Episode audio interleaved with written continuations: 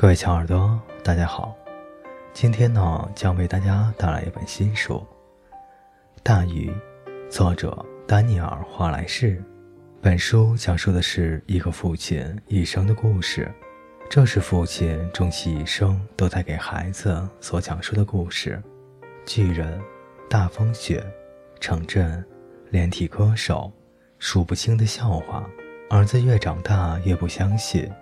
他对父亲的故事和笑话都厌倦了，父子渐渐疏离。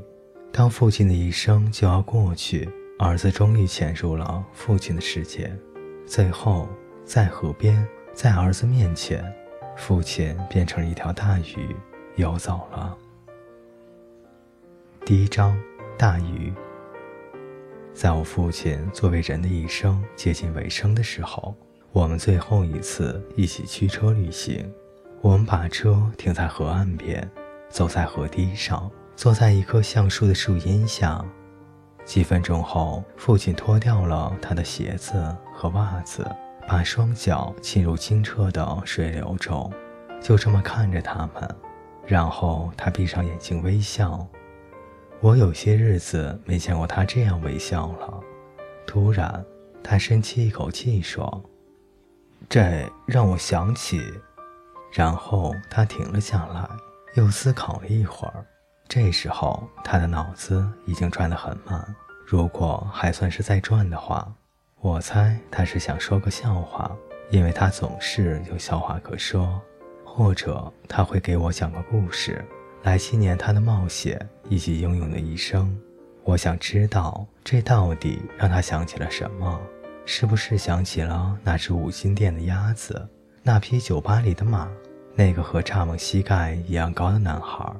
是否让他想起了某天他找到却又丢了的那恐龙蛋，或是那个他统治了将近一周的国家？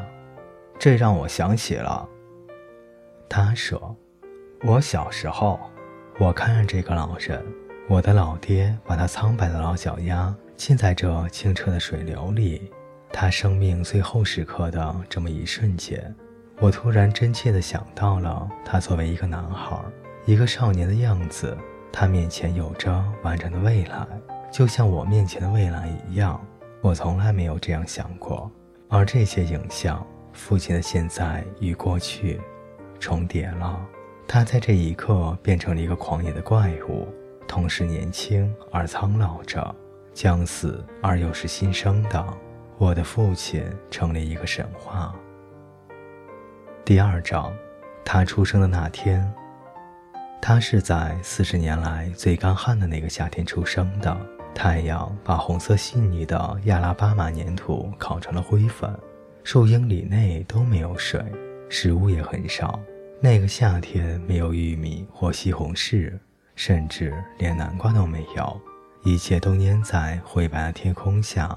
好像万物俱死，先是鸡，然后是猫，再是猪，接着是狗。它们就算死，也都连皮带骨的炖进锅里。有个男人疯了，吃起了石头，死了。十个人才将他抬到墓地，他太重了。另外十个人挖坑，土太干了。向东边看的人说：“还记得那条滚滚的大河吗？”向西边看的人说。还记得泰尔伯特湖吗？他出生的那一天，像往常一样开始。太阳升起来，凝视着那座小木屋。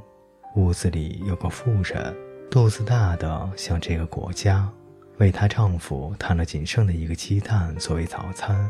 丈夫已经下地去干活了，用他的耙子绕着一株盘根错节的黑色神秘蔬菜鼓捣着灰。太阳明晃晃的，使劲晒着。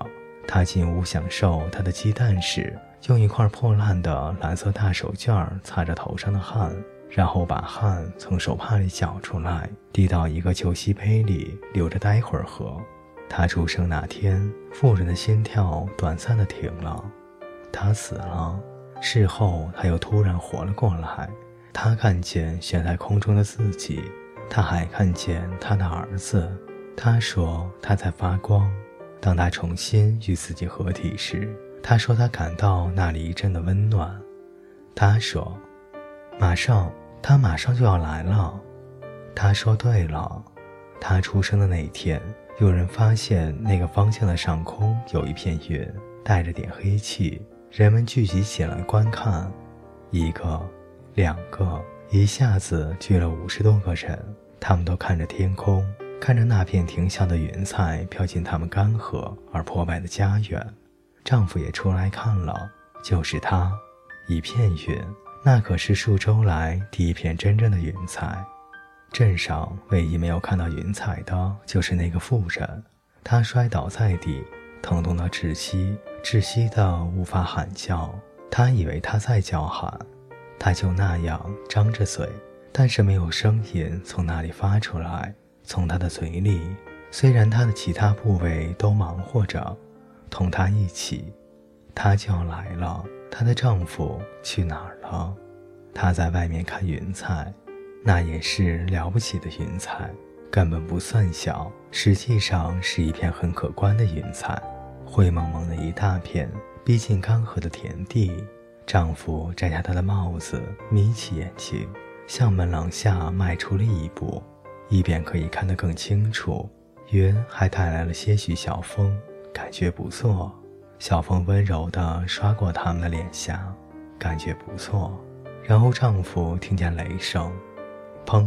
至少他认为是雷声，但其实他听到的是妻子用腿踢桌子的声音。虽然听起来确实很像雷声，就是那样的声音。他又向地里迈了一步，丈夫。他的妻子扯开嗓子大喊。但是太晚了，丈夫走得太远，无法听到，她什么都听不见。她出生的那一天，镇上所有的人都聚在他们家的门前，看着地里的云彩。起初很小，然后甚为可观。很快，云彩变得巨大，至少有鲸鱼那么大，里面闪着几道白色的电光，突然打在松树尖上，烧着了，吓坏了地里的几个高个子男人。他们伸着脑袋看着，等待着。她出生的那一天，一切都变了。丈夫成了父亲，妻子成了妈妈。爱德华·布隆出生的那一天，下雨了。各位听众朋友，感谢您的陪伴，本节故事就为您播讲到这里，我们下期再见。